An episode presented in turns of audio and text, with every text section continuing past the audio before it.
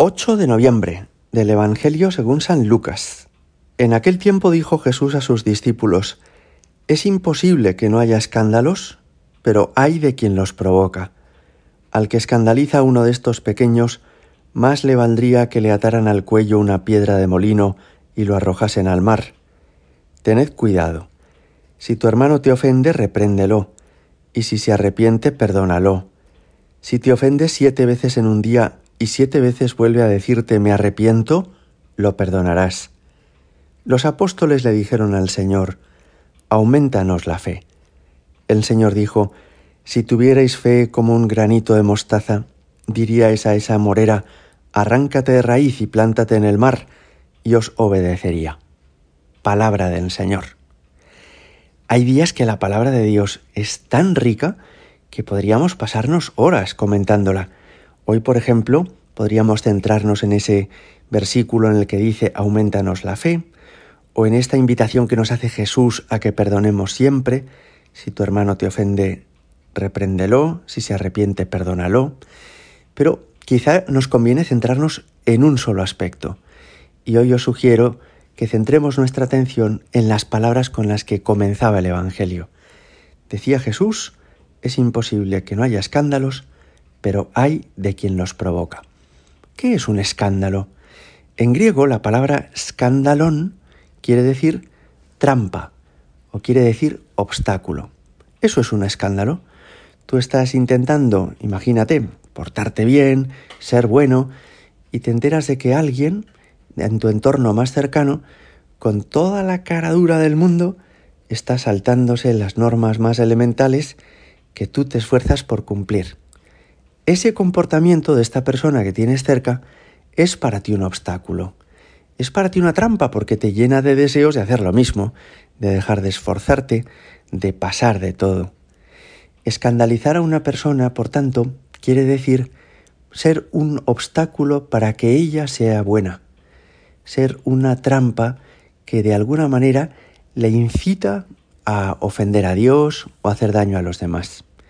Creo que podemos poner algunos ejemplos. Un ciudadano se esfuerza por cumplir todas sus obligaciones legales y fiscales, por pagar sus impuestos, por hacer todo lo que prescriben las autoridades, y se entera de que un político muy afamado, que es de los que hacen esas leyes y de los que legislan, pues sin embargo se salta a la torera todas estas cuestiones o es corrupto y se lleva ese dinero público que a esta persona le cuesta tanto ganar con el trabajo de cada día. O u otro ejemplo, un niño que va cada día a la escuela, aprende allí de sus profesoras que tiene que decir siempre la verdad, que hay que tener sentido de la responsabilidad y hacer los deberes cada día, que hay que portarse bien con los demás compañeros, pero llega a su casa y ve que su padre o que su madre son todo lo contrario de lo que le están enseñando en el colegio que tiene que hacer porque mienten habitualmente, porque hablan con desprecio de otras personas o porque se toman a la ligera sus compromisos y responsabilidades. Por un lado, escucha a las profesoras lo que tendría que hacer, pero por otro lado, ve en quienes tienen autoridad con él, que son sus padres, que en realidad esas normas no deben de tener demasiada importancia, dado que se las saltan a la torera. Eso es escandalizar. A un niño le podemos enseñar muchas cosas en un libro y dar buenos consejos y recomendaciones que si después nos ve en la vida ordinaria haciendo lo contrario de lo que le decimos, seremos un obstáculo para él, para su crecimiento, para su educación, para su progreso. Eso es escandalizar. Y fijaos, eso es hacerle un daño a una persona muy grave, porque puede haber meses o años de colegio que se tiran por la borda, que se pierden por completo por un mal ejemplo de unos padres a un muchacho. Lo mismo puede suceder, ¿verdad? Que una persona lleva asistiendo a misa muchos años y escuchando cosas preciosas del Evangelio, del catecismo, de la palabra de Dios, y si se entera que el sacerdote pues eh, es un hombre que no es modélico, que no es ejemplar, que lo que predica no lo vive, eso le hace un daño muy grande, hasta el punto de que los años que ha podido vivir cerca de la parroquia, de repente se le, se le tornen a él inútiles e inservibles, pensando todo lo que me dijeron no tiene valor.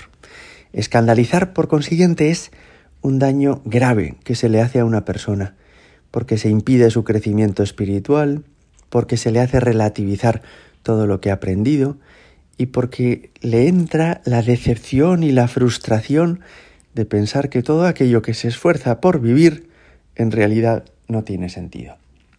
Por eso explican los autores espirituales que es muy importante la virtud de la ejemplaridad.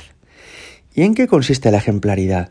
Pues en que no solamente hemos de hacer el bien porque está mandado, porque Dios lo quiere, porque nos hará más felices, porque de esta manera contribuiremos al bien de la sociedad, sino que también hemos de hacer el bien para dar buen ejemplo a los demás y para ayudar a que los demás puedan ser también buenos.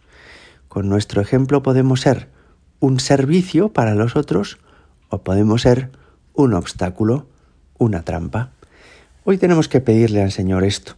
Decía Jesús, es imposible que no haya escándalos, pero hay de quien los provoca, porque efectivamente se le hace un daño muy grande. Y Jesús, como habréis escuchado, es durísimo con el que escandaliza. Dice que más le valdría ponerle una piedra de molino, que pesa varios miles de kilos, que puede tener un diámetro de más de un metro, ponerle una piedra de molino al cuello y echarlo al mar.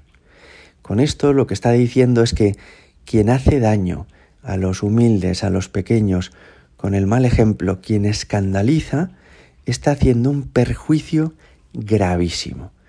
En estos últimos años, desgraciadamente, hemos conocido malos ejemplos de personas que por su vocación estaban llamados a una especial ejemplaridad.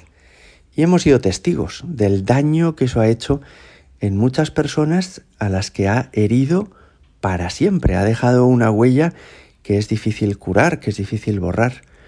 Hoy le tenemos que pedir al Señor esto. Señor, ayúdame a ser bueno. Y si no es por mí, que sea al menos por los demás. Señor, ayúdame a ser bueno. Y si no consigo serlo en todas las facetas de mi vida, al menos que no escandalice.